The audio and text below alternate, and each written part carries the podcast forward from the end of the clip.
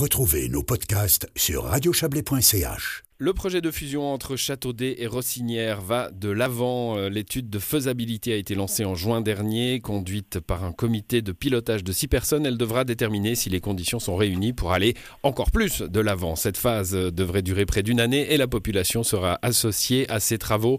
Bonsoir Éric Grandjean.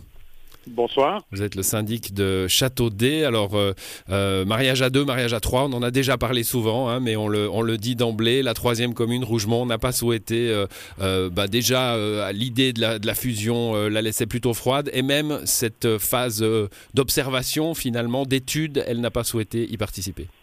Alors, c'est exactement ça. La commune de Rougemont n'a pas souhaité, enfin, la municipalité de Rougemont n'a pas souhaité se joindre à nous pour euh, faire cette étude. On précise bien que c'est qu'une étude, et puis on verra bien d'ici à peu près une année, fin juin 2023, si on va plus loin ou si on s'arrête là. Voilà, donc euh, l'étude pour les deux communes qui restent, c'est-à-dire la vôtre, Châteaudet et Rossinière, n'engage à rien. Hein. Euh, c'est bien, bien le but de l'étude d'ailleurs, c'est de voir si on veut y aller ou pas. Alors ça n'engage à rien. Le but de l'étude, c'est exactement ça.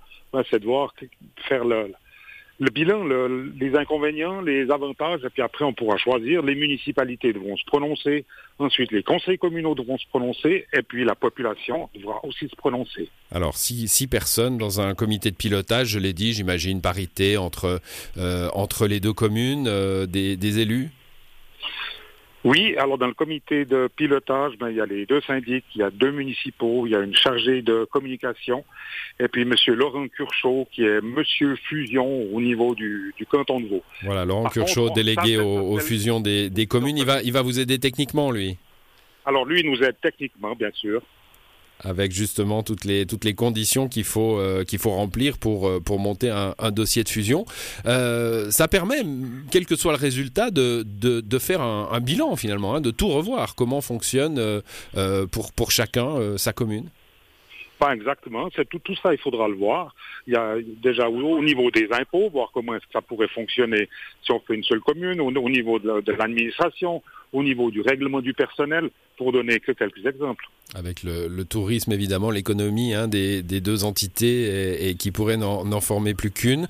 Euh, il y a un point important, euh, c'est, on le sait, hein, dans chaque dossier de fusion, maintenant c'est entré dans les mœurs, on ne fait plus ça dans son coin, il faut absolument intégrer la population, ça vous y avez pensé, euh, bah, notamment avec des soirées d'information qui arrivent assez vite, là ça sera la première pour la, fin du mois de septembre, le 29, et puis aussi des ateliers, hein, des moments où la population pourra Alors, il y aura deux séances d'information, une à Rossinière et une à Châteaudet, où les gens auront tout loisir de venir, de poser des questions et autres. Et puis, il y aura aussi deux soirées qu'on appelle ateliers participatifs, une à Rossinière, une à Châteaudet, où les gens doivent s'inscrire chez les greffes municipaux respectifs. Et puis là, ce sera plutôt des, discussions, un style de table ronde, où les gens ben, pourront, la population, n'importe qui, pourra venir euh, amener des idées, euh, du positif, du négatif. Enfin, on sera tout à fait ouvert à la discussion. On aimerait que la population soit associée. Bon, vous voulez mener cette phase, hein. il y en aura d'autres euh, jusqu'à l'été prochain, jusqu'à l'été 2023.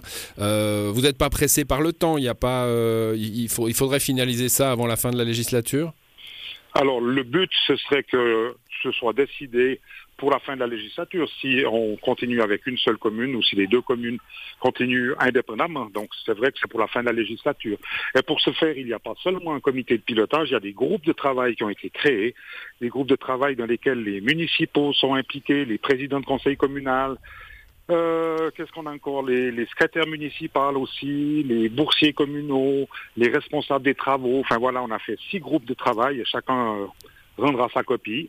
Ça va bosser. Ça va bosser dur dans le pays d'en Avec, euh, au final, évidemment, hein, c'est à chaque fois euh, le même processus, euh, un, vote, un vote dans les deux communes, qui sera forcément un vote populaire ou ça pourrait se régler au conseil communal?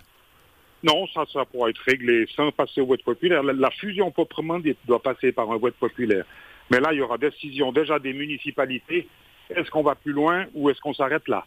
Voilà, ça c'est pour, voilà, c'est pour la fin de cette phase-là. Et puis au final, un vote populaire euh, pour la, décision de fusion, ça c'est clair. Merci à vous pour ces explications, Éric Grandjean. Bonne soirée.